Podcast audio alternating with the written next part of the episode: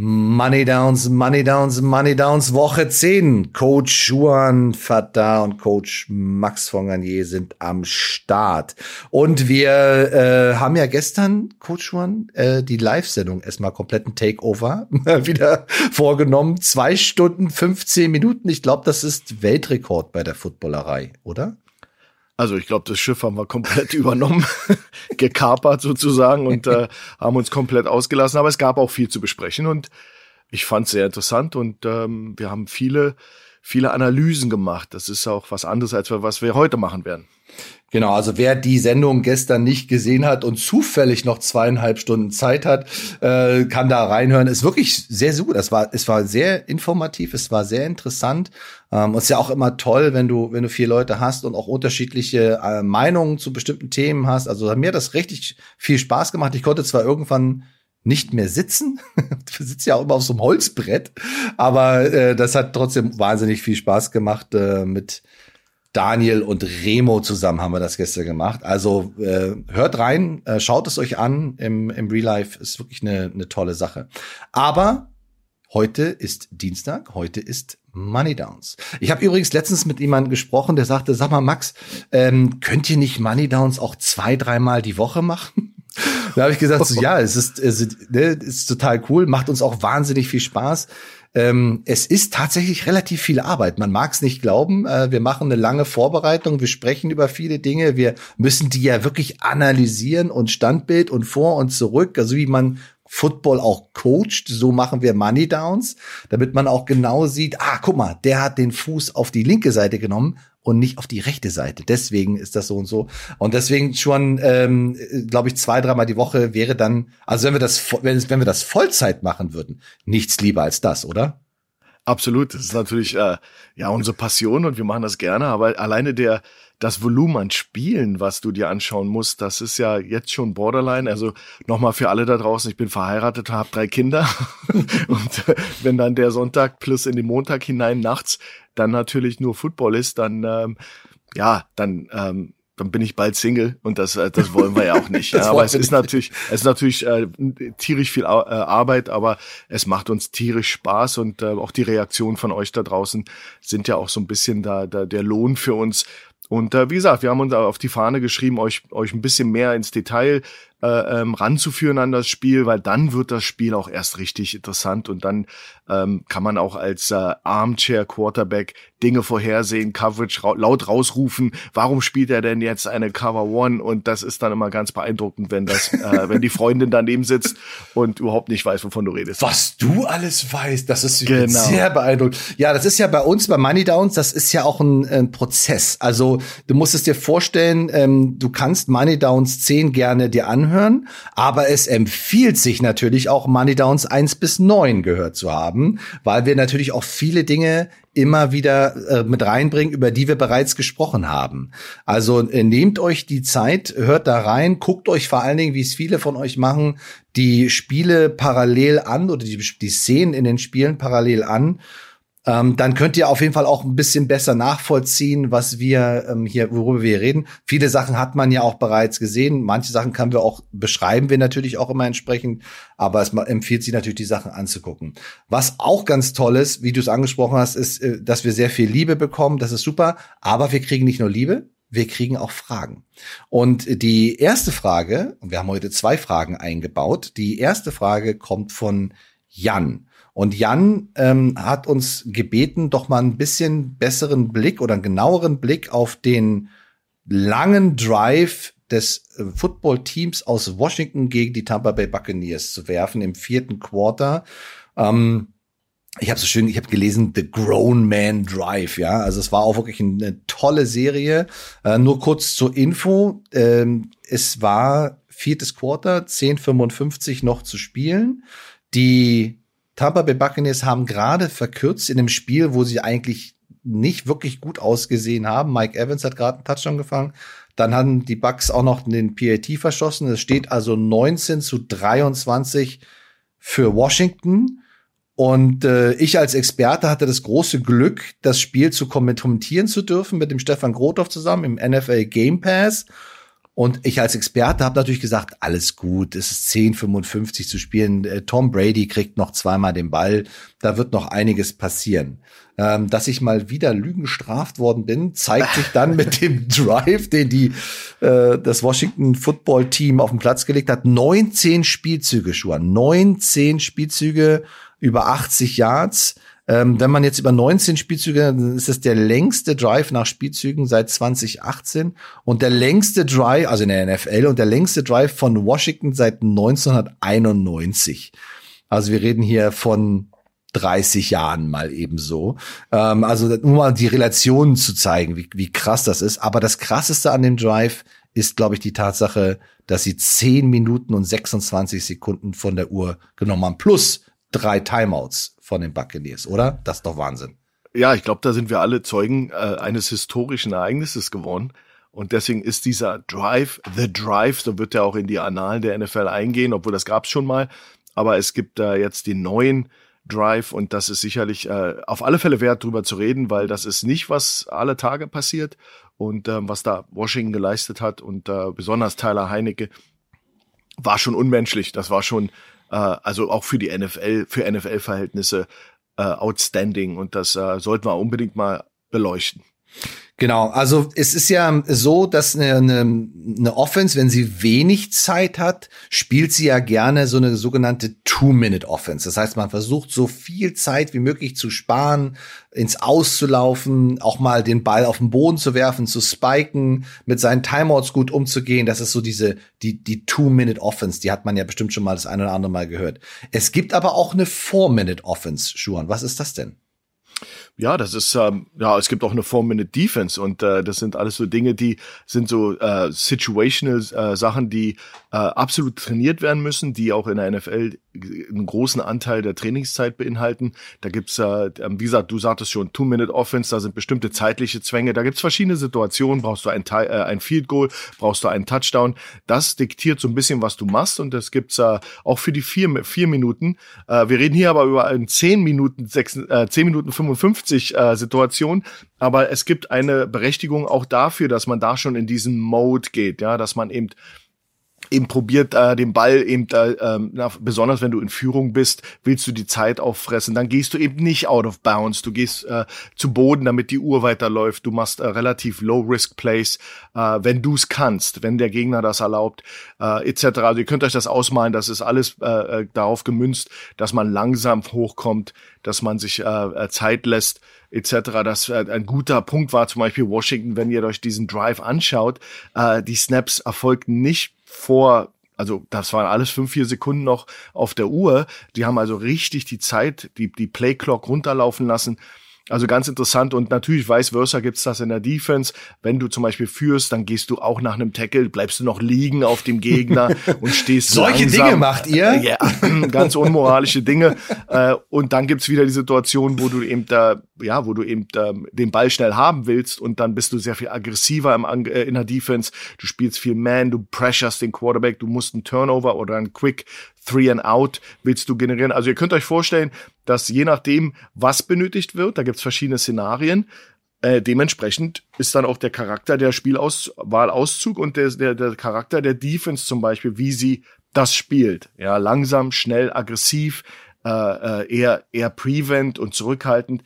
Und ähm, hier hatten wir so eine Art ähm, Situation, wo Washington unbedingt die Zeit runtermelken musste, weil wir wissen, wer auf der anderen Seite sitzt und der braucht beileibe nicht zehn Minuten, um so ein Spiel zu drehen, sondern der braucht teilweise Sekunden, um so ein Spiel zu drehen. Und das äh, war eine Monsteraufgabe für Washington.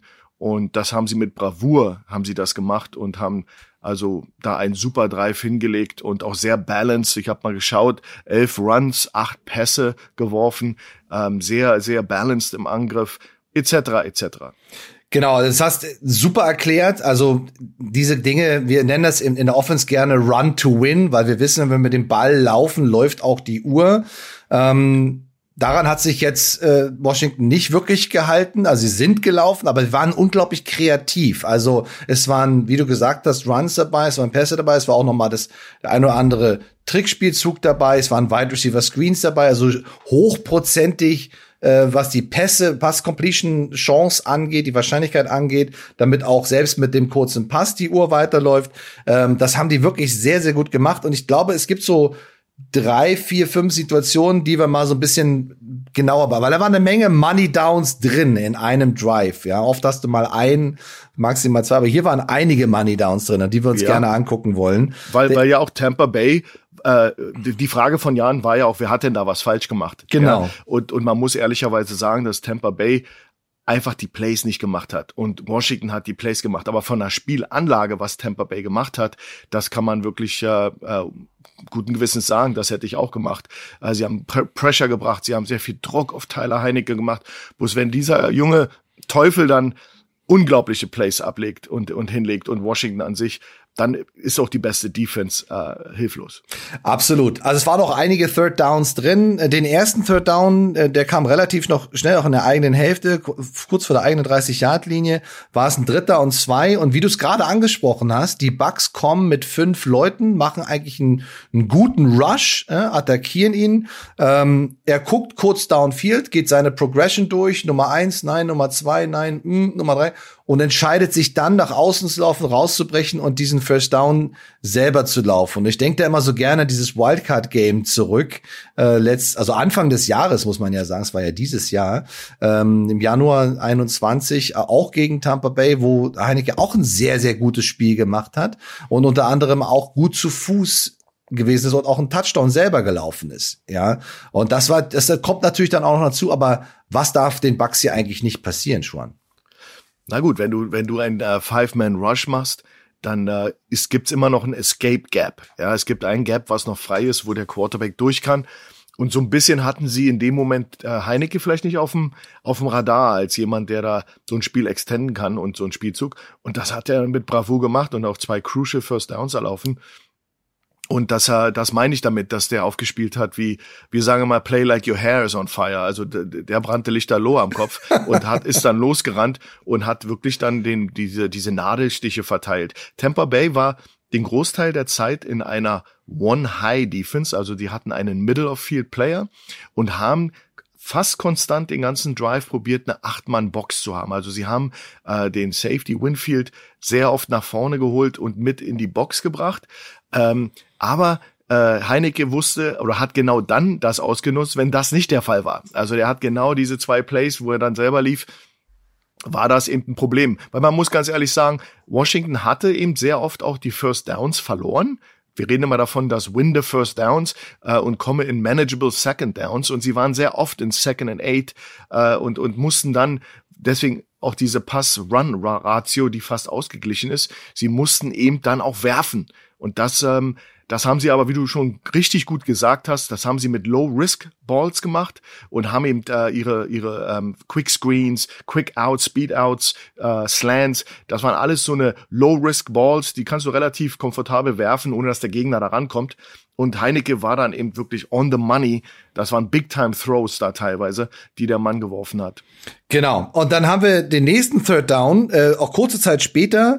Da ist es dann dritter Versuch und eins. Und äh, man muss immer dazu sagen, wenn sie in den Situationen den First Down nicht machen, trennen sie sich mit einem Punt äh, vom Ball äh, wenn sie den vierten Versuch natürlich nicht ausspielen. Und dann ähm, ist Tampa Bay und Tom Brady wieder in, im Ballbesitz und ist nur, nur vier Punkte hinten. Also das, das sind ganz crucial situations, ganz entscheidende Situationen, ganz wichtige Situationen, wo sie wirklich dann auch abgeliefert haben. Jetzt stehen sie beim dritten und eins mit sechs Offensive Linemen auf dem Feld. Das haben wir auch in einigen Folgen davor von Money Downs auch schon mal ein bisschen besprochen. Ähm, Sie zeigen auch noch mal einen Shift, den wollen wir heute auch mal ein bisschen unter die Lupe nehmen, dass ein, ein Offensive Lineman in dem Fall sich auch von links nach rechts stellt. Dann kommt noch ein Tied in Motion, aber prinzipiell haben sie eigentlich nichts anderes vor, als ein Inside Zone Play sozusagen auf diese drei äh, Offensive Linemen, diese Strong Side vom Center nach rechts zu laufen und machen damit auch auch diese entsprechenden Yards. Also äh, wir haben ja auch in, den, in letzte Woche auch dieses mit dem eligible besprochen. Also wenn jemand mit den mit der Jersey Nummer 50 bis 79 als End in der Offensivformation steht, äh, dass er sich dann anmelden muss. Das war in dem Fall tatsächlich auch so. Da gab es einen Aber das sind alles, glaube ich, nur Decoys gewesen, oder? Um die eigentlich davon abzulenken, wir laufen sowieso nur durch die Mitte. genau, sie haben diesen, diesen Shift eben gemacht und dann äh, haben sie eben einen, einen mächtig großen Mann an den Point of Attack gebracht. Das nennen wir so den, den Punkt, wo sie attackieren. Und dann haben sie auch, ja, also sie haben Tampa Bay hat in diesen Situationen noch nicht gut ausgesehen. Also sie haben dann mehrmals mit Gibson tolle First Downs erlaufen und äh, mit sehr viel Gewalt da sozusagen den Buccaneers ihren Willen aufgedrückt. Und ähm, das, das hat immer wieder funktioniert. Und eigentlich, Max, müssen wir bei diesem Drive von einem Money Drive reden und Richtig. nicht von Money, einzelnen mhm. Money Downs, sondern das war ein Money Drive.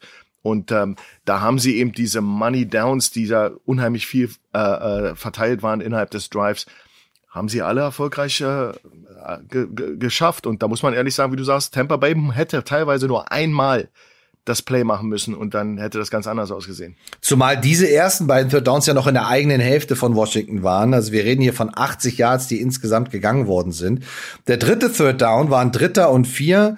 Ähm, da bleibt eigentlich nur zu sagen, dass äh, Taylor Heineke, du hast es schon gesagt, einfach einen wahnsinnig perfekten Pass auf äh, Adam Humphreys geschmissen hat. Also so ein Speed Out der auch noch nach links geht. Also ne, jeder rechtshändige Quarterback, also man weiß, es ist nach links immer ein bisschen schwieriger als nach rechts, aber den dann so an die Sideline zu platzieren und auch da hat Tampa Bay super gecovert, hautenge Coverage, aber der Ball einfach so perfekt platziert, dass äh, Humphreys den Ball fangen kann, Füße in Bounce kriegt, ein Yard oder noch nicht mal ein halbes Yard jenseits der First Down Markierung äh, den Ball fängt und mhm. wieder neuen First Down macht. Ja, also das war schon sehr beeindruckend. Ja, und ähm, als der Ball die Hand verließ von, von Heineke, das, dann war mein erster Gedanke, oh, das ist ein Floater. Der war, der wirkte sehr hoch. Wenn du dann aber siehst, wie der Ball ankommt, dann war das genau die, die Area, wo der Defensive Back eben nicht rankommt. Wenn der flacher ist, wenn der ein bisschen kürzer geworfen wird, äh, schlägt der DB den Ball runter. Der war sehr hoch und natürlich ein äh, Big-Time-Catch.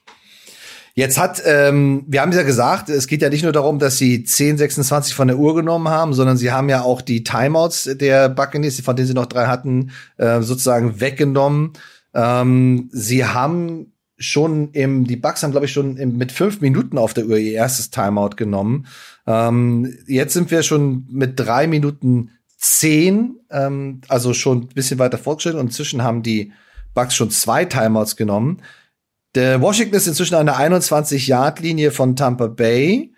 Und äh, wir haben eine sogenannte Empty-Formation. Das heißt, es ist keiner im Backfield von äh, Taylor Heinecke. Das heißt, äh, es gibt nur die fünf Offensive Linemen, die ihn schützen können, die ihn protecten können. Antonio Gibson steht oben als Outside Wide Receiver, also ganz, ganz außen auf der linken Seite.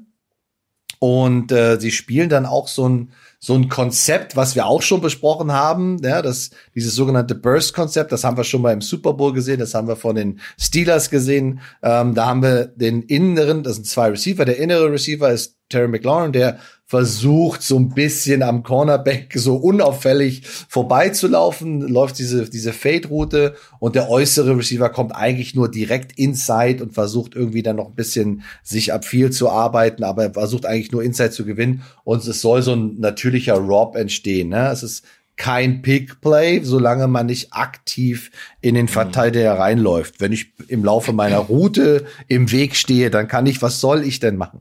Hab ja, ich ja, ja. Habe ich ja keine Chance. Ne? habe ich ja keine Chance. Ähm, aber das ist ein, äh, was interessant an diesem Play ist. Und das ist kein, kein Third Down. Das ist ein Second Down in 11. Ja, weil du hast gesagt, First Down bin ich voll bei dir. Dann sind sie oft gelaufen, klar, aber dann haben sie minus ein Yard gemacht. Jetzt bist du ein Zweiter und elf. Und jetzt geht an die Linie, sind in, in, in Empty. Einige weiß, okay, ich habe die und die Combo, die könnte sehr, sehr gut funktionieren. Sieht aber schon, dass ein Devin White, äh, das ist ja nicht jetzt irgendein Linebacker, ähm, sozusagen outside vom Defensive End auf der linken Seite steht und wahrscheinlich auch ungeblockt durchkommen wird. Also wenn die Offensive Line das aufnimmt, super, ähm, hätten sie es auch machen können mit fünf Man Rush, aber sie haben halt in Anführungsstrichen mehr Big on Big gespielt. Das heißt, der linke Tackle hat den Defensive End genommen und Devin White über die Außenseite wirklich frei. Das heißt, der kommt ungeblockt Vollgas auf Heineke zugelaufen. Heineke weiß, okay, jetzt gibt's gleich einen Impact, jetzt knallt's gleich aber macht keinen Schritt nach links oder nach rechts, geht einfach eher weiter nach hinten zurück, ist also mehr auf seinem Backfoot, was ja für Quarterbacks auch nicht besonders gut ist, weil es schwerer wird, richtig Druck hinter den Ball zu kriegen und wartet wirklich bis zur allerletzten Millisekunde, bis dieser, diese Burst-Combo, diese Route äh, wirklich aufgeht, wirklich erst da ist, weil die dauert einen Moment, bis die da ist und bringt dann den Ball raus und nimmt den Hit wie ein erwachsener Mann, nimmt den Hit in David White äh, noch mit und, und bringt den Ball an. Für sechs Yards auf Antonio Gibson, ein Running Back, ähm, auch ein super Spiel gemacht hat, aber so tough musst du erstmal sein, oder Schuhan? Absolut. Und ähm, Tampa Bay hatte ja Winfield auf, auf Gibson. Das ist so, so das Adjustment für Empty gewesen, dass der da reden wir über einen Safety, also nicht einen klassischen Man-to-Man Underneath Cover Guy, wenn er nicht ein Nickel Safety ist, der die Slot Receiver covert. Das macht aber Winfield. Und der hat auch gute Coverage gemacht. Also dieser, dieser Rub Pick, äh, äh, Ansatz der, der, der Washington Redskins hat nicht gut funktioniert, weil Winfield hat den äh, Gibson gut gejammt, ist nicht rückwärts gegangen und wäre dann natürlich in Traffic geraten. Aber natürlich Timing super. Gibson gewinnt Inside äh, von Winfield nochmal keine schlechte Coverage. Also das, da, da ist jemand direkt dran und da braucht nur ein Finger zwischen sein und schon reden wir hier über einen dritten und elf und das ist natürlich äh, äh bitter für, für die Buccaneers, aber ja, am Ende des Tages musst du diese Plays machen, wenn du äh, den aktuellen World Champion schlagen willst. Genau, und es hätte ja auch ein, ein Sack sein können. Also es gibt, es gibt Quarterbacks, die bei dem Anblick, äh, Devin White rast mit Vollgas auf dich zu, so ein bisschen in die Embryonalstellung gehen und sich auf den Boden legen. Äh, er, wie gesagt, geht weiter zurück, wartet, bis das Play da. Also hat mich super beeindruckt, obwohl es jetzt, sag ich mal, in Anführungsstrichen nur ein zweiter Versuch war und auch nur sechs Yards daraus gekommen sind. Denn der nächste Spielzug ist dann Dritter und fünf und ähm, 2,59 sind noch auf der Uhr. Und jetzt passiert was ganz Interessantes und zwar ähm, haben wir ein mega Matchup. Ja, also wir haben äh, wie gesagt unseren unseren äh, Terry McLaurin als so der die meisten Targets bekommt äh, bei den beim Washington Football Team gegen und, äh, Jamal, Jamil Dean. Jamal Dean, genau. Und das war auch so im Vorfeld äh, schon so ein, so ein Matchup, was ich mir aufgeschrieben hatte. Die werden bestimmt mal irgendwie aufeinandertreffen, weil, wie gesagt, also ich glaube, Terry McLaurin bekommt bei Washington in der gesamten Saison hat er, glaube ich, schon 30 oder 40 mehr Targets bekommen als jeder andere in dem Team. Also das ist auch ein mega guter, guter Wide Receiver, muss man wirklich dazu sagen. Der ist tough, der war auch in dem Spiel einmal kurz raus, ist wieder zurückgekommen, ähm, ist ein absoluter Baller und äh, mega guter, guter Receiver. Ich, ich finde den richtig gut. Und der ähm, ist jetzt alleine als Single Receiver sozusagen oben, weil vorher kommt noch eine Motion, aber dann ist er sozusagen auf einer Insel mit Jamal Dean. Und auch wieder, äh, du hast es angesprochen, der Safety äh, kommt runter, steht an der Linie, ähm, zeigt Blitz. Devin White steht ein Jahr hinter der Defense Line, zeigt Blitz genau auf der Seite. Ähm, Jamal Dean nimmt auch von seinem Alignment die Inside Leverage weg. Trotzdem checkt Heineke da nicht raus und Terry McLaurin läuft ein Slant und es gelingt. Ja, äh, Heineke wirft den Ball, trifft ihn, McLaurin kriegt noch eine, eine gute Stelle vom, vom Safety, vom, vom Whitehead, der, äh, nicht vom Whitehead, sondern von Whitehead, der runterkommt und äh, ihn auch noch, aber der hält den Ball fest, macht einen First Down. Also wahnsinniges Play, aber schon defensiv das darf dir doch nicht passieren, dass du die Inside aufgibst, oder?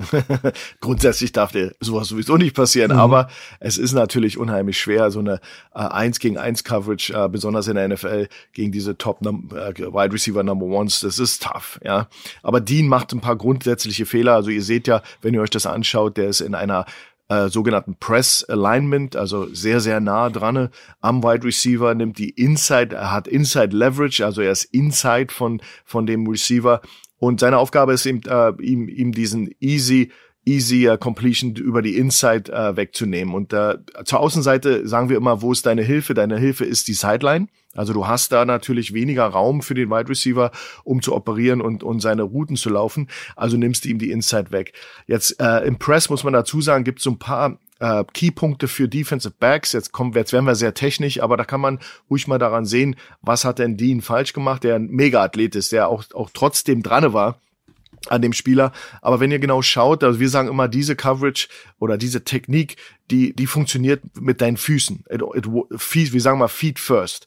Ja, also du in diesem Fall kriegst du diesen harten Inside Move von von äh, McLaurin und dann musst du die Füße sliden. Also du musst so eine Slide-Bewegung machen, um eben weiterhin deine Leverage auf diesem Receiver zu halten. Wenn ihr ihn beobachtet, den äh, Jamil Dean, dann seht ihr, dass er wir sagen mal, er reached, also er, er launcht die Hände nach vorne und, äh, und crossed seine Beine over. Also er macht einen Crossover. Er slidet die Füße nicht mit. Er verliert dadurch natürlich sofort durch diese Crossover-Technik, gewinnt er keinerlei Raumgewinn lateral. Also er kann nicht lateral äh, diesen Inside-Stamp vom Receiver countern.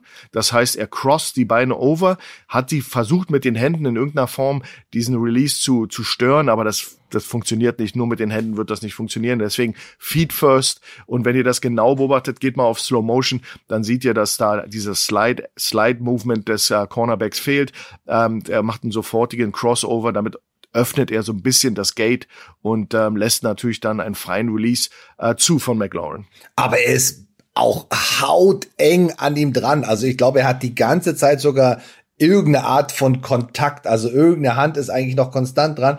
Und dann kommt der Ball und ich sag mal so, ein Frame später knallt der Safety da noch rein, ja. Und das alles ein Jahr äh, jenseits der First Down Markierung. Aber also mega Play von Terry McLaurin sollte man auf jeden Fall sich angucken. Ganz, ganz wichtiges Down auch in der Situation. Nochmal, wir sind hier bei 2,59.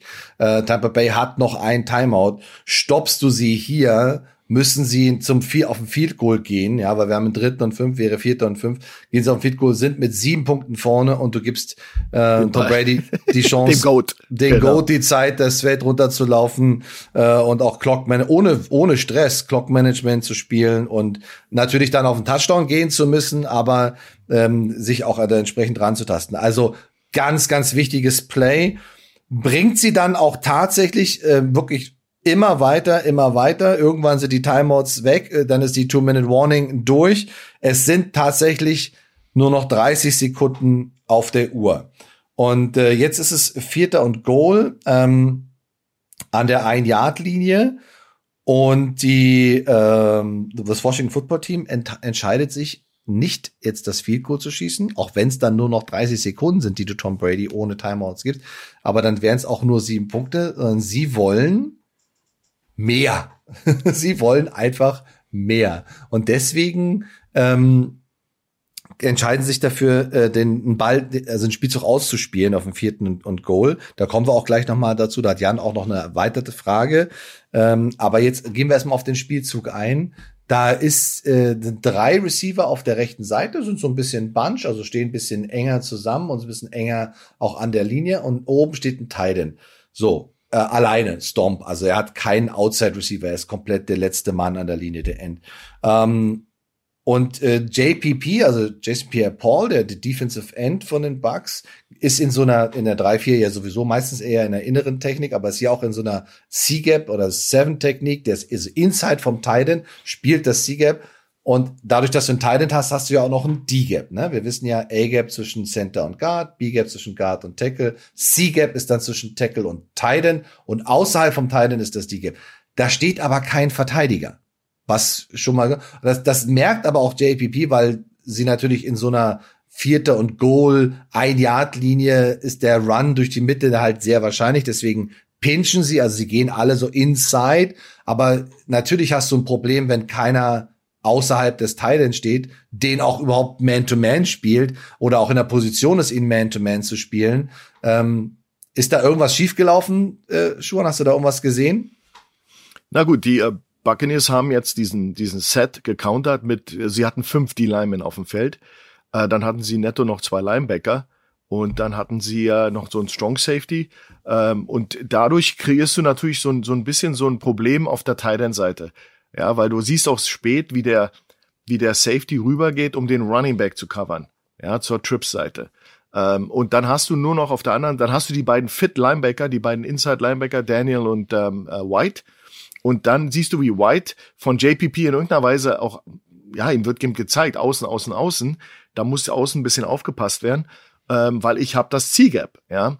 Und ähm, da ist White natürlich in, in einer wahnsinnig schwierigen Situation, weil ich gehe mal davon aus, dass er der Add-on-Player ist, dass der ist, der den Tight End liest, covern muss, weil der Safety geht ja zur anderen Seite und nimmt den Running Back. Ob das jetzt so ist, ist die Frage, aber vom Alignment sieht das ein bisschen schwierig aus. Das ist eine, ist eine undankbare Position da. Und du siehst auch an der Unschlüssigkeit von White, als der Spielzug dann losgeht, dass er nicht weiß, wo er, wo sein Fit ist.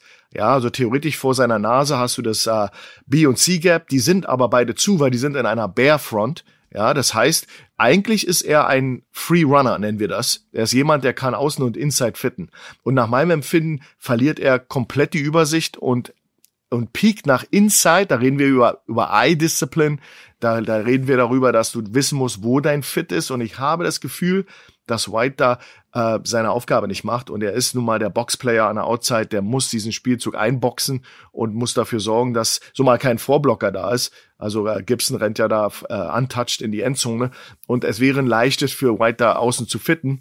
Und da hatte ich das Gefühl, da, da stimmte die Verteilung nicht, da stimmte das Verständnis der Defense nicht, weil eigentlich vor seiner Nase sind beide Gaps zu. Das nächste offene Gap ist das A-Gap zwischen Center und Guard. Da, da sitzt gestackt, hinter dem Nose-Tackle sitzt der Daniel, der natürlich der andere Middle-Linebacker, der eins dieser Levante, beiden Levante Gaps, David, ne? Der, ja, David, der, ja. der kann ja, der kann ja eins dieser beiden Open A-Gaps spielen und der Nose Tackle geht ins andere. Also es war keine Notwendigkeit für White Inside zu fitten. Absolut. Ja, also sein Fit ja. war ein Outside Fit, aber schwierig mit einem Lesen des Titans, weil er ist eigentlich der Einzige, der da außen den Titan noch covern kann. Absolut. Und das hat irgendwie alles nicht funktioniert. Übrigens, White ist auch jemand, dem passiert das öfters. Ich habe ihn so, so toller ist er, ist ein wahnsinnig guter Spieler.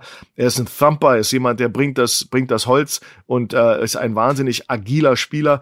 Aber ich, du siehst auch, dass er noch ein relativ junger Mann ist, weil er manchmal die Fits nicht richtig macht.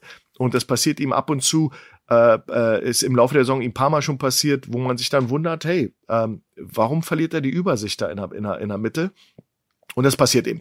Passiert dem Besten. Ja. Aber also, einer ein Yardline ist das ein Problem. Definitiv. Und wenn man auch überlegt, dass, wie du von dir angesprochen, Levante David eigentlich derjenige ist, der dann tatsächlich noch der, der engste am Running Back ist. Und das ist ja der Linebacker auf der anderen Seite zeigt, wie lost ähm, Devin White in dem Fall ist. Also ich, ich genau. mag Devin White unheimlich gerne. Und wenn auch so in dem Spiel mal wirklich ein Sack war oder mal wirklich ein Big Play war, dann weil Devin White geblitzt ist und einfach sch wahnsinnig schwer zu blocken gewesen ist. Aber man muss in der NFL, egal wie gut du bist und was für ein krasser Athlet du bist und wie schnell du bist, du musst diszipliniert deine Aufgabe spielen, ja. Und der Grund, warum wahrscheinlich ein äh, der Strong Safety äh, nicht auf der Seite vom Titan war, ist die Tatsache, wie von dir angesprochen, dass der Running Back auf der Seite der der drei Receiver steht. Das heißt, wenn der Running Back auf der Seite jetzt eine eine Route, so wir nennen das immer so Swing Route nach außen läuft, äh, dann würdest du sozusagen dem Inside Linebacker sagen, äh, die Aufgabe geben, den musst du covern.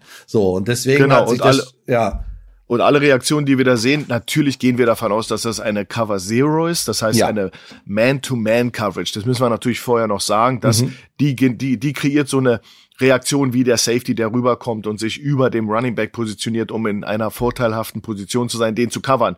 Ähm, also die Grundlage ist, dass wir davon ausgehen, dass es eine Man-to-Man-Coverage. Also du hast es gut erwähnt, am Ende des Spielzugs äh, ich war lange, lange unter dem Eindruck, dass White der Linebacker ist, der an, an, der da noch der letzte war, der eine Chance gehabt hätte, äh, Gibson zu tackeln. Aber dann habe ich gesehen, dass das eigentlich der nächste Inside Linebacker war. Äh, Daniel, der, äh, der, ähm, der ähm, einzige Linebacker da, der noch eine Gap Verantwortung hatte. Und der hat's schneller gesehen als White. Und da siehst du ja. dann den Unterschied ja. zwischen ja. Erfahrung und vielleicht auch mehr, mehr Nase für den Ball. Okay, jetzt müssen wir noch mal ein bisschen rechnen. Okay, jetzt noch ein bisschen rechnen. Also, jetzt haben sie ähm, dadurch einen, einen Touchdown gemacht ähm, und jetzt kommt aber die Situation, alles klar, du bist jetzt mit zehn Punkten vorne. Okay? Zehn Punkten vorne. Wenn du mit ähm, einem Extrapunkt jetzt rausgehst, bist du sogar mit elf Punkten vorne. Jetzt entscheidet sich Washington, das sieht man sehr, sehr, sehr selten, ähm, im Extrapunkt aufs Knie zu gehen. So, das heißt, sie haben also Angst davor oder sie respektieren die Möglichkeit, lass es mich so formulieren, sie respektieren die Möglichkeit, dass so ein PAT geblockt werden kann. Wenn der geblockt wird, aufgenommen wird und zurückgetragen wird, dann ist das ein Try und dafür gibt es zwei Punkte. Danach bekommt das Team aber wieder den Ball könnte theoretisch einen Touchdown machen und eine Two-Point-Conversion. Das heißt, sie könnten theoretisch in 29 Sekunden mit diesem Try mit dem Onside, äh, mit dem ganz normalen äh, äh Kickoff Return und dem und der Offense, ein Touchdown und eine Two Also sie könnten theoretisch zehn Punkte machen. Und deswegen entscheidet sich äh, Washington dafür zu sagen, nö, wir gehen einfach aufs Knie, ähm, gehen dieses Risiko gar nicht ein. Wir haben ja die zehn Punkte. Somit bleibt dann natürlich Tampa Bay nur der eine Drive oder nur die 29 Sekunden mit einem ganz normalen Kickoff-Return und ganz normalen Drive. Aber du brauchst dann halt, das wird dann ein Two-Score oder ist immer noch ein Two-Score-Game. Aber das ist wahnsinnig spannend, auch diese Mathematik, die dahinter steckt. Und äh, da hatte, glaube ich, auch Jan noch die Frage, wer entscheidet das denn, Juan? Also wer entscheidet das dann, dass du in so einer Situation A im vierten Versuch einen Touchdown läufst, das ist ja total wichtig auch, und keinen Field Goal schießt. Und wer entscheidet das dann bei einem, ja, wenn wir den Touchdown jetzt machen, dann gehen wir aufs Knie. Also ich fand das sehr beeindruckend. Ja, da, da gibt's natürlich in der NFL, gerade in der NFL, gibt's da natürlich auch Analysten, die oben in der Box sitzen und direkt verbunden sind mit dem Head Coach. Da gibt's Leute, Coaches, die äh, sind nur dafür da, äh, Time Management in den letzten zwei Minuten zu, zu handeln. Äh, das ist ein bisschen viel für einen Head Coach, äh, das alles mit, was da auf dich herein, hereinbricht in diesem Moment, das alles über äh, in Kontrolle zu halten. Und früher gab es eben auch viele Fehler. Viele gibt auch Mannschaften, die das einfach nie in den Griff bekommen haben. Aber es gibt eben Leute oben, die sind nur dafür da, sich um diese Situation zu kümmern und dem Head Coach die Option zu nennen. Ja, das kann Assistant Coach sein, das kann Veteran Coach sein, also ein älterer Coach, dem, dem man vertraut. Aber ganz sicher kannst du davon ausgehen, dass es äh, Situational äh, Analytiker da umgibt, die dir genau sagen, wann nimmst du ein Timeout, wann machst du das, wann machst du das. Und ich glaube, so eine Entscheidung, ob das jetzt natürlich äh, äh, Rivera alleine entschieden hat oder nicht, das ist ja ist eine andere Frage. Aber ähm, das wird sicherlich ein Zusammenspiel von mehreren Leuten sein, gerade in der NFL. Hier in Europa da ist auch viel Intuition, viel Erfahrungswerte. Da gibt's manchmal auch äh, Leute, die das alleine entscheiden. In, in meinem Fall ist es äh, mit meinem ähm, Offense Coordinator, wird da immer eng gesprochen, die Roland. Wir besprechen so eine Sache natürlich schon im Vorfeld, also im Sinne drei, vier Plays vorher. Äh, wir sind mit dem Headphone verbunden und dann machen wir so gut wir können die, die, die smarteste Entscheidung, die wir machen können. Aber in der NFL wird das definitiv vorher besprochen.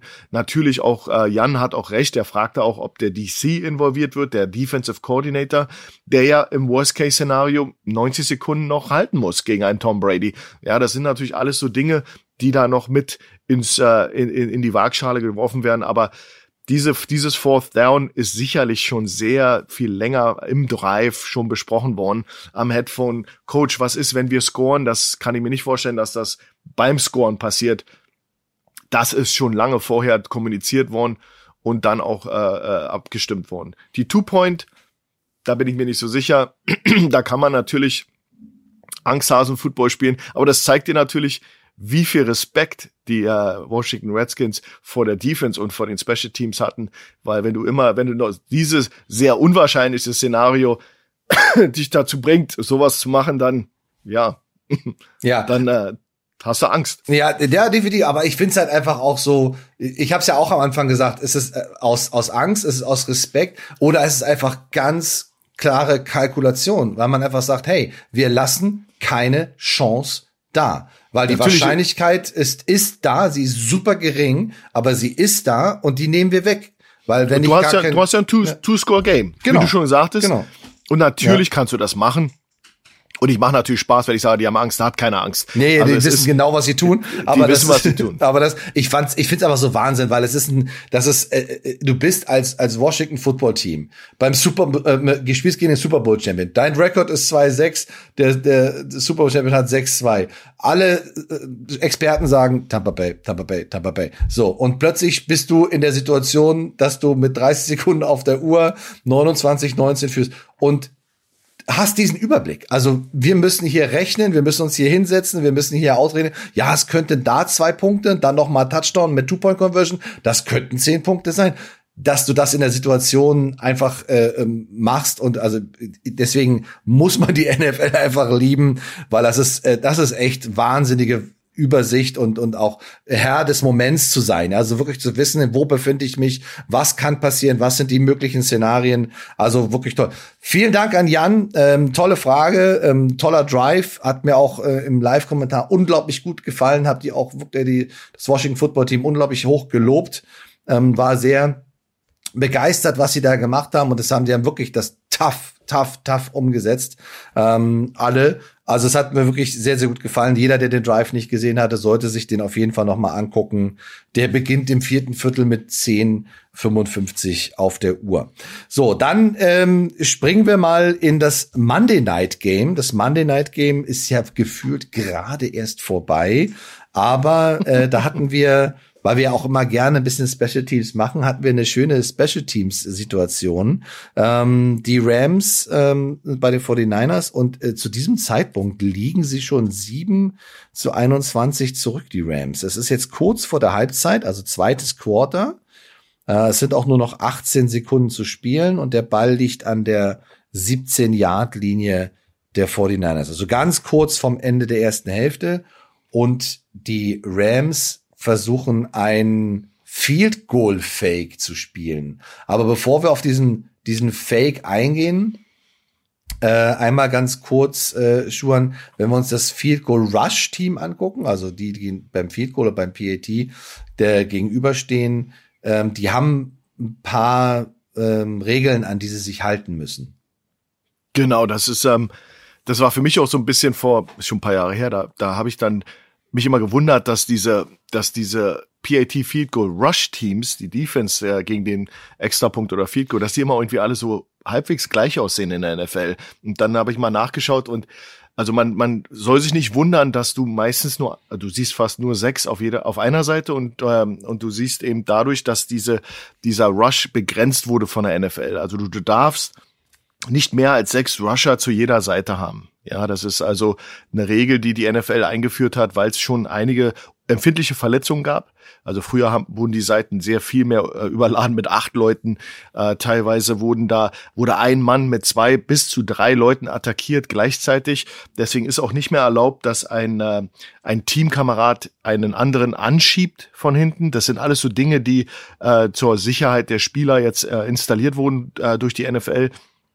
Und ähm, wenn du jetzt zum Beispiel ein Rusher bist äh, und du willst über die Mitte kommen, dann musst du aber, äh, übrigens musst du ein, mit deinem ganzen Körper musst du außerhalb, außerhalb der Außenschulter vom Longsnapper sein. Die waren sehr gebeutet worden in der Vergangenheit. Da wurde also ein Spaß draus gemacht, die Leute auf den Hintern zu setzen nach dem Snap. Das war, also wenn ihr euch Videos aus den 90er Jahren anschaut oder auch frühen 2000ern, da sind die armen Jungs also richtig bearbeitet worden. Und jetzt muss ein Rusher ähm, seinen kompletten Körper außerhalb von der Außenschulter haben. Ähm, Rusher ist übrigens definiert jeder Spieler, der innerhalb von ein Yard an der Line of Scrimmage ist, also selbst wenn er nicht kommt äh, und nur da steht, sobald er innerhalb eines Yards vom von der Line of Scrimmage ist, wird er ist ein potenzieller Rusher. Das kann wichtig werden, wenn du jetzt diese Regel sechs nur über jede Seite machst. Ähm, also wenn du jetzt denkst, ja, ich bin der Siebte auf der Seite, aber ich rushe ja nicht, ich stehe ja nur rum. Ja, aber sobald du ein Yard in der Nähe bist der Line of counten die Referee des, dich als extra Rusher. Genau, jetzt haben äh, die 49ers das so gemacht, dass sie, wie du angesprochen hast, sechs Rusher auf der linken Seite vom Longsnapper und der Longsnapper selber darf ja gar nicht attackiert werden, weil der guckt oft durch seine Beine nach unten, hat also sein Kinn auf der Brust und deswegen darf da auch kein direkter Kontakt äh, stattfinden, aber er darf natürlich in seinem Gap, in einem A-Gap äh, rechts von ihm oder links von ihm gerusht werden. Auf der anderen Seite stehen drei Rusher, ja, das ist dann, wenn du also links sechs hast, dann ist das sozusagen deine Blockseite. Da versuchen sie zu blocken. Und die rechte Seite ist mehr so diese Scoop-and-Score-Seite. Das heißt, die, wenn der Ball geblockt ist, dann sind das die Jungs, die den Ball aufnehmen und dann in die Endzone tragen. Also im, in einer, in einer idealen Welt. Ähm, das macht also neun, sechs links, drei rechts und zwei Verteidiger, einer auf der linken Seite des Balles, einer auf der rechten Seite des Balles, sind sozusagen die, die den Fake spielen. So, jetzt kommt äh, der Snap zum Holder.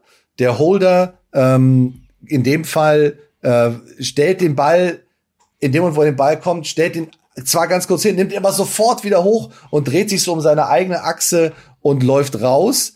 Äh, einer von den, der, der Wing auf der, auf der Seite, wo der Rollout rausgeht, läuft tief in die Endzone und oder jenseits der First Down Markierung, weil wir sind ja hier beim vierten und acht, das darf man nicht vergessen. Ähm, und nimmt sozusagen den, der für den Fake verantwortlich, mit auf die Reise. Das soll er auch. Also er soll ihn einfach mitnehmen. So. Der, auf den der Ball geht, ist eigentlich der Wing auf der linken Seite. Das ist Higby in dem Fall, der unter der Linie, mit dem Snap läuft der unter der Linie lang, ja, diese sogenannte Under Route und kommt dann in die rechten Flats gelaufen. Und vom Design her super, vom Konzept her super. Du hast einen, der den Fake spielt, der Rest rusht. Also du gehst auch auf die Seite, wo der Rush ist. Ja, und der Holder kriegt gerade so auch noch den Ball an Higby raus. Aber jetzt kommt ein Kollege um die Ecke, den man normalerweise so auch, äh, wenn wir den Spielzug spielen, den Fake spielen, also um den müssen wir uns keine äh, Gedanken machen. Und zwar ist das bei den sechs Rushern derjenige, der im A-Gap steht. Also in der Defense-Terminologie wäre das quasi schon fast der Nose-Tackle. Das ist äh, DJ Jones, der da also äh, durchs A-Gap rusht, sieht den Fake, droppt auch noch fünf Yards nach außen, nach hinten, also bringt sich in eine super Position. Und wir reden hier auch von einem Defensive Lineman-Typen. Ja, mhm. also es ist jetzt kein Cornerback oder sonst irgendwas, sondern es ist halt echt ein massiver Bursche.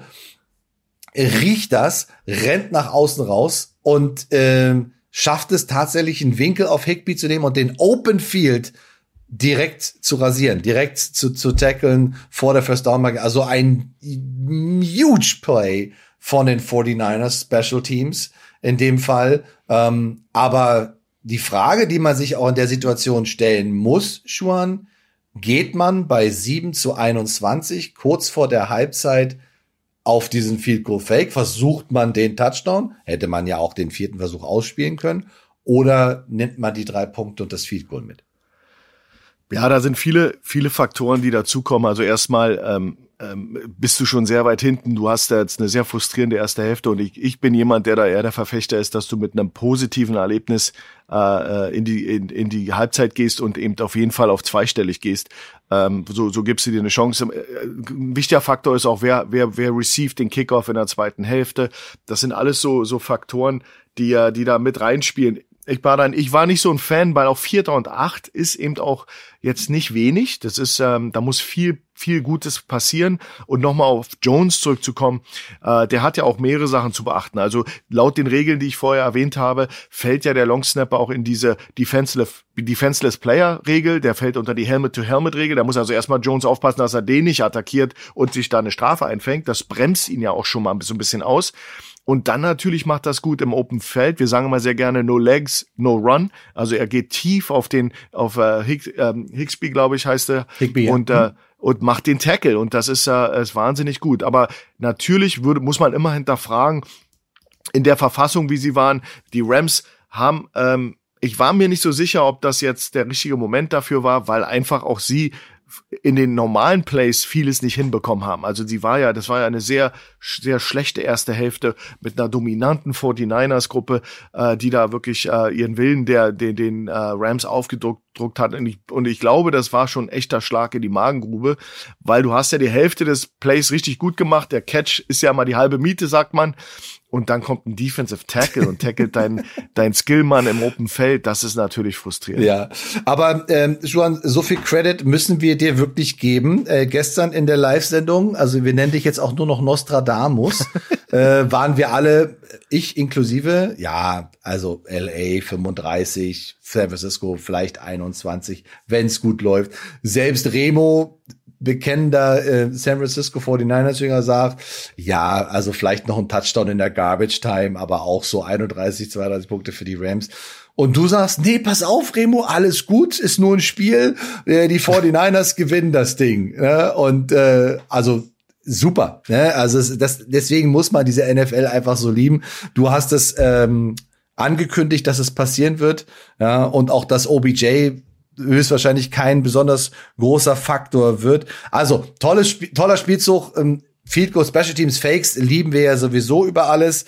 Ähm, die, die Cowboys haben es übrigens auch wieder hinbekommen, mit dem gleichen Stunt, den wir letzte Woche bei Money Downs hatten, wieder einen Punt zu blocken. Also müsst ihr euch unbedingt angucken. Also genau das, was Schuan zehn Minuten lang erklärt, äh, wie der Looper und obenrum, also eins zu eins das gleiche Ding könnten wir eigentlich auch den Special Teams Coordinator dann ähm, den Brainfart of the Week geben, weil da musst du eigentlich, wenn du das siehst, eine Antwort drauf haben eine Woche später. Aber wir haben noch eine zweite Frage, auf die möchte ich noch ganz schnell eingehen, und zwar von äh, Tobias. Der hat mir geschrieben, dass er so ein bisschen Probleme hat, äh, zu äh, rauszufinden oder sich es nicht so ganz selbst erklären. Natürlich ist wenig in unserem Sport selbst erklären, wie es sich mit Bewegungen vor dem tatsächlichen Snap. Ähm, wer darf sich bewegen? Manchmal bewegen sich zwei oder drei, manchmal bewegt sich nur einer, manchmal wird aus der Bewegung der Ball ins Spiel gebracht, manchmal, also wir reden jetzt noch von der offensiven Seite, du kommst gleich mit der defensiven Seite dazu. Ähm, nur ganz kurz wichtig, dass man den Unterschied in der Offense versteht zwischen einer ähm, Motion und einem Shift. Eine, ein Shift, mit dem fange ich mal an, das können durchaus mehrere Spieler sein. Das kann einer sein, zum Beispiel ein Thailand, der links steht, der auch schon unten ist, aber nicht mit der Hand am Boden, der sich dann auf die andere Seite stellt. Oder es können auch zwei sein, ne? dass zwei Receiver, die jetzt irgendwie sich innen aufgestellt haben, dann weiter außen aufstellen. Ja, also das Wichtigste beim Shift ist nur, das können auch zehn Leute sein, die sich bewegen und nur der Center bleibt stehen. Das Wichtigste beim Shift und die Shifts spielen übrigens auch sehr gerne die Kansas City Chiefs, wo sich dann alle vier gleichzeitig noch mal einmal im Kreis drehen. Ja, das Wichtigste beim Shift ist, dass sie dann alle oder alle, jeder Spieler muss mindestens eine Sekunde still stehen. Und wenn das nicht der Fall ist, dann ist es halt ein illegal Shift. So, das heißt, dass, dass jeder, wenn zwei Leute sich bewegen gleichzeitig, müssen alle feststehen. Danach kann immer noch wenn genug Zeit auf der Playclock ist, jemand in Motion gehen. Also man sieht oft einen Shift gefolgt von einer Motion. Die Motion selber macht nur ein Spieler. Und dieser eine Spieler, der darf sich auch nur lateral oder ins offensive Backfield bewegen, also nicht nach vorne gehen. Ja, aber beim, bei dieser Motion kann man den Ball auch snappen, also ins Spiel bringen, während der sich bewegt. Ja, also beim Shift eben, wenn sich mehrere bewegen, dann darf der Ball nicht gesnappt werden. Da müssen alle eine Sekunde stehen. Bei einer Motion darf man das machen. Und da sieht man ja auch inzwischen immer wieder die Receiver nicht nur parallel zur Line of Scrimmage laufen, sondern diese Orbit Motion, die hinter den Quarterback geht, hinter die Running Backs geht, ähm, tauchen dann auch da, taucht auch mal ein Hill, äh, Tariq Hill auf. Ähm, also das sind, das sind Dinge, die, die passieren. So, das ist die offensive Seite. Ja, ähm, unabhängig jetzt von einem Fall Start, wo einfach sich jemand in der Offensive Line oder auch ein Receiver zu früh bewegt. Und da reicht manchmal, das sieht man manchmal auch in der Zeitlupe, nur so ein, so ein ganz kleines Zucken, ja, so ein ganz kleine, wenn die Hüfte sich und der Kopf sich so ein ganz bisschen bewegt, gerade in der Offensive Line, dann gilt das schon als Fehlstart, weil darauf könnte ein Verteidiger reagieren. Äh, insofern geht's dann fünf Jahre zurück. Und wir reden hier auch immer nur allgemein von fünf Yard Strafen. Aber davon gibt's in der Defense auch drei, Schuhan. Kannst du uns die mal kurz erklären? Genau, du hast natürlich äh, das, was in der Offense passieren kann, kann auch in der Defense passieren. Ich glaube, wir müssen etablieren, dass die Line of Skirmish, wo ist die Linie äh, von einer Sideline zur nächsten Sideline, die geht durch den Ball durch.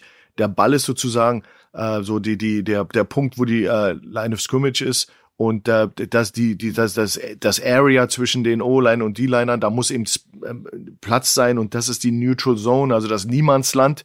Das darf nicht äh, äh, penetriert werden vorher bevor der Ball gesnappt wird. Und da, da reden wir über die eine Neutral Zone Infraction, die das sieht man ab und zu. Diese Flagge kommt kommt ab und zu mal auch in der NFL und und ähm, da, da muss man unterscheiden zwischen einer Neutral Zone Infraction mit einer Reaktion der Offense, also sprich ein Defensive End springt nach vorne, bevor der Ball gesnappt wird, befindet sich in der neutralen Zone und der direkte Gegenspieler oder jemand anders in der Offensive Line reagiert darauf dann ist das eine Strafe gegen die Defense, ähm, weil durch diese Reaktion, äh, durch diese Aktion und dem äh, Penetrieren der Line of Scrimmage, äh, der Neutral Zone, ist eine Reaktion äh, geforst worden, also sprich eigentlich ein False Start. For, aber äh, der Ball ist worden. nicht ins Spiel gebracht worden. Der Ball ist aber nicht ins Spiel genau. gebracht worden und das wird dann immer gegen die Defense gewertet. Dann muss man natürlich auch dann sagen, da es gibt natürlich auch eine Neutral Zone Infraction mit Kontakt, das ist Encroachment, das ist, wenn jemand der den startet in der Defense und Kontakt macht, macht mit dem Offensive Tackle. Äh, das äh, hat man, glaube ich, äh, diese Woche gesehen, da war einer, der, äh, glaube Seattle, äh, vor zwei Wochen, der dann in den Center, äh, den Center bisschen berührt und der fällt dann um wie so eine Kugel. Und äh, das ist dann meistens, das ist, wird auch sofort abgepfiffen, dieser Spielzug. Äh, beide übrigens werden abgepfiffen, bevor der Spielzug starten kann. Und dieses Encroachment ist beinhaltet immer ein Kontakt durch die Defense, bevor der Ball gesnappt wurde, also Bewegung in die neutrale Zone mit Kontakt. Und dann gibt's natürlich das klassische Offsides der Defense, ähm, wo bei Snap eben der Spieler in die neutrale vor Snap vor Snap in die neutrale Zone, Zone äh, steppt, sich in der neutralen Zone befindet, keine Reaktion äh, äh, sich sich äh, keinen Kontakt macht und keine Reaktion forciert, der Center den Ball snappt, während er in der neutralen Zone ist. Das heißt, das ist dann ein Offsides der Defense und dieser Spielzug wird auch gerne als Free Play benannt. Das heißt, dieser Spielzug wird nicht als äh, abgepfiffen. Das ist ein Spielzug, der läuft weiter und ähm, und dann siehst du sehr oft diese vertikalen Passe, Pässe, weil die, die äh, Offense sich ja sicher sein kann, dass das eine Flagge gegen die Defense ist. Wenn das eine Interception ist, äh, dann nehmen wir die äh, Strafe einfach an und dann negiert das den, die Interception. Also wie gesagt, da gibt's diese drei Varianten und Defender hopst ohne Reaktion ähm, und ähm, äh, mit Reaktion und mit Kontakt und dann die äh, das Offside vor Snap in der Neutral Zone und der Spielzug wird gestartet. Ich hoffe, das hilft ein bisschen. Ja, auf jeden es, Fall. Es ist nicht super. leicht. Ja. Äh, das sind, das sind äh, äh, schwierige Sachen, aber du, du findest diesen Call Offsides ist ein Defensive Call und False Start ist ein Offensive Call. Das könnt ihr euch ein bisschen merken. Wir haben ja bei diesem sehr umstrittenen Spiel mit den Steelers, ähm, auch wo, wo die Schiedsrichter auch sehr kritisiert worden sind, auch einige Offsides gehabt, wo tatsächlich ein Spieler einfach mit seinem Helm über den Ball gar nicht gesprungen ist, sondern einfach einen falschen Line-Up gemacht hat. Also ich glaube, das Erste, was so ein Defensive Lineman lernt, ist, okay, wie, wie weit nach vorne darf ich, dass ich mit meinem Helm oder irgendeinem Körperteil meiner Hand oder meiner Schulter nicht über in dieser neutralen Zone bin. Weil wenn ich da stehe und der Ball wird ins Spiel gebracht, dann ist es ein Offside, weil er einfach zu weit vorne steht, ja. Und äh, das war sehr merkwürdig, weil da waren wirklich einige von diesen Situationen, ähm, wo man sich fragt, so, okay, also das darf eigentlich in der NFL nicht passieren. Ähm, aber das sind so, das sind so Situationen, die sind alles, wie gesagt, alles nur fünf Yard Strafen, aber eigentlich auch alles sehr unnötige Strafen. Äh, also sowohl auch ein Fehlstart von der Offense, äh, die brauchen wir nicht. Da gibt es einen schönen Begriff für. Ja, auf jeden Fall hast du, nochmal zurückzukommen auf was du gerade gesagt hast, natürlich kann sich auch ein Defender schon von Hause aus in der neutralen Zone aufstellen. Das man braucht jetzt nicht da nur reinspringen, um das, um diese Strafe zu, zu äh, generieren. Aber, aber dazu muss man sagen, dass natürlich diese Top-Pass-Rusher in der Liga, das, das ist ein Game of Inches. Und jeder Zentimeter, den wir sagen mal, das machen wir selbst bei uns. Also wir sagen immer, stehle so viel äh, äh, Yards vom Ball oder Inches vom Ball, wie du kannst bei deinem Alignment. Das kann eben manche, manche übertreiben und sind dann mit dem, mit der Nase überm Ball. Aber grundsätzlich ist das Teil des Spiels. Also die Leute, die Best Pass Rushers, die sind bekannt dafür, dass sie das wirklich gut im Auge haben. Die schauen auch meistens nach innen auf den Ball und die lassen da keine Luft dazwischen. Also da ist wirklich, das ist Millimeterarbeit und das brauchen sie, weil das ist diese, diese Inches, die sie brauchen, um den Offensive Tackle beim Pass Rush zu schlagen. Also das ist ein kleines Spielchen und manchmal verzocken sie sich und sind zu weit drüber und sind eigentlich schon bei Alignment eigentlich schon äh, äh, im Offside. Genau. Also vielen Dank, Tobias, äh, für diese Frage. Ich hoffe, dass wir ein bisschen Licht ins Dunkel bringen konnten bei der Geschichte, äh, sowohl auf der offensiven Seite des Balles als auch auf der defensiven Seite des Balles. Ähm, man kann das meistens dann auch in den Wiederholungen und in den Zeitlupen ganz gut erkennen. Aber wenn man erstmal schon weiß, was ein Motion, was ein Shift ist, was ist eine Neutral Zone Infraction, was ist ein Offside, was ist ein Encroachment, da kann man auf jeden Fall schon wieder mit Fachwissen glänzen auf der nächsten Cocktailparty. Ähm, insofern wollen wir noch zwei Kategorien, die uns einfach sehr am Herzen liegen, ähm, noch benennen. Und zwar einmal Jimmys und Joes.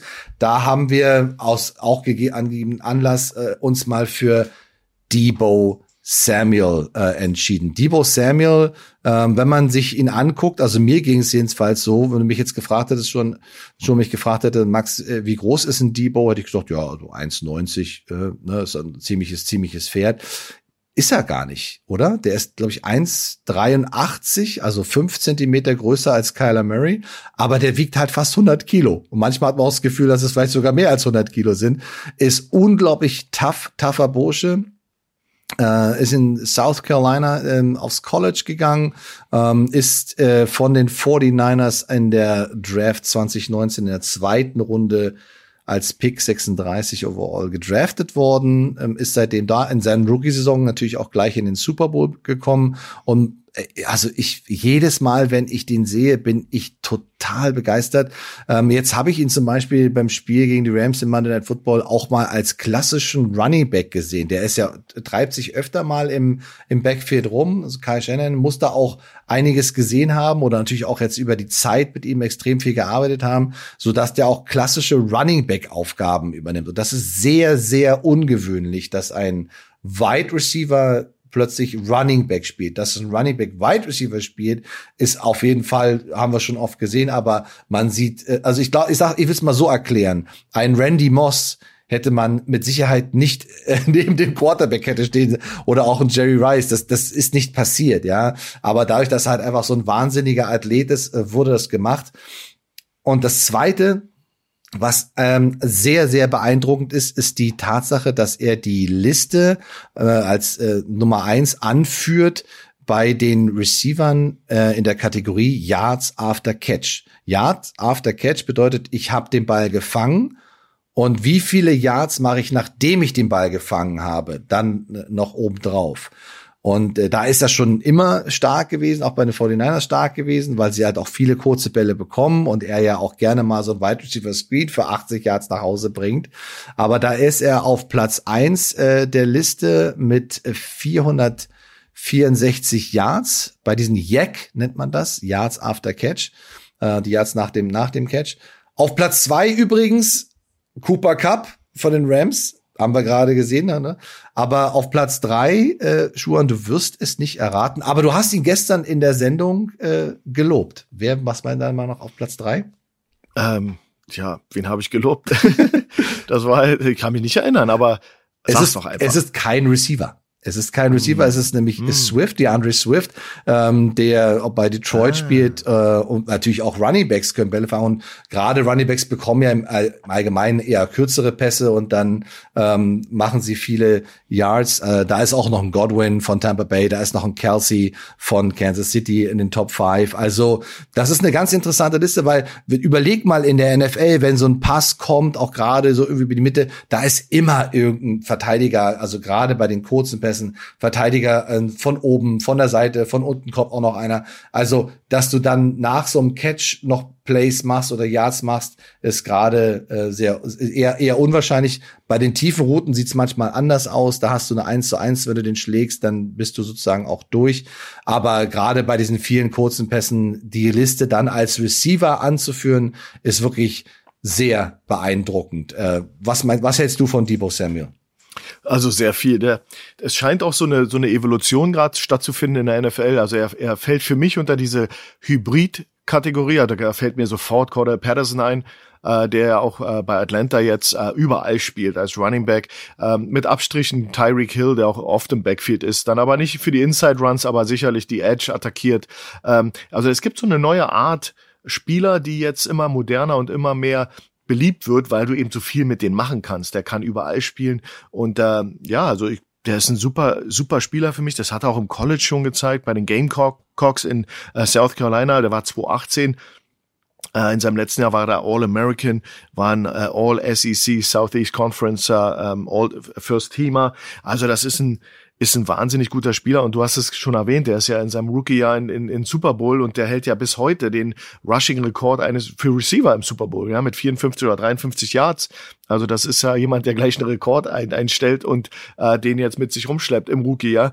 Also der ist schon ein cooler Typ und es gibt einen Fun Fact, also der heißt ja eigentlich nicht Debo, das ist ja ein Spitzname, der heißt ja Tyshawn äh, Samuel, aber sein Vater hat ihn Debo genannt nach einem Charakter in dem Film Friday. Den, äh, den kennen wir alle, den, der ist schon What ein älterer bike? Film. genau, genau. Und da gibt's einen Charakter und der, der ja. heißt wohl da Debo.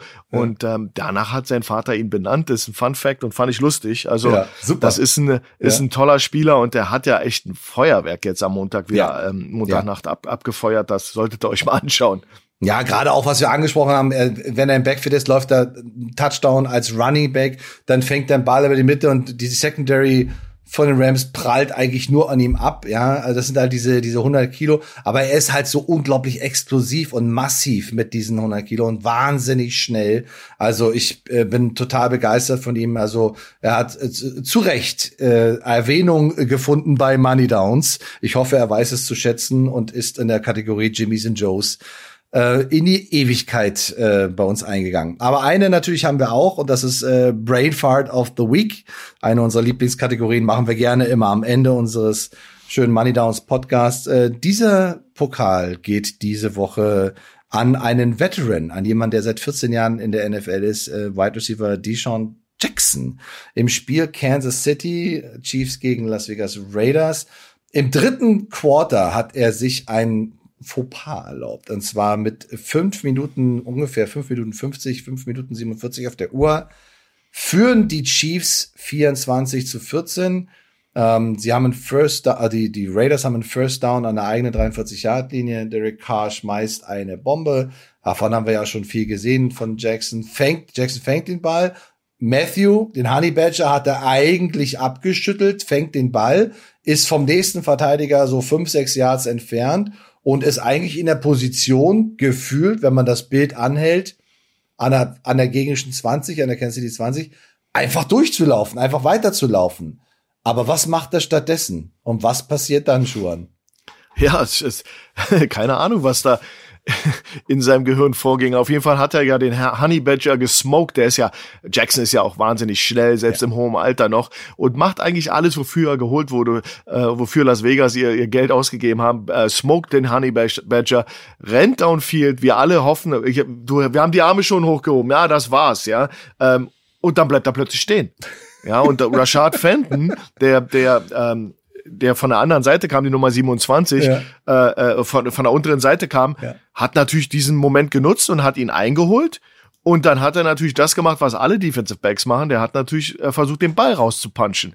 Und dann ist Jackson auch gar nicht in der Lage, durch dieses Stoppen und Wegdrehen, sieht er das nicht, hat den Ball in einer Hand, protectet den Ball nicht und lässt sich den Ball rausschlagen. Äh, Nutznießer ist der Honey Badger äh, äh, und nimmt den Ball auf und ähm, das war's. Aber das, das Ärgerliche ist, dass du dass du ja grundsätzlich für einen Receiver ist immer, wenn du im Stride bist, wenn du den Ball fängst.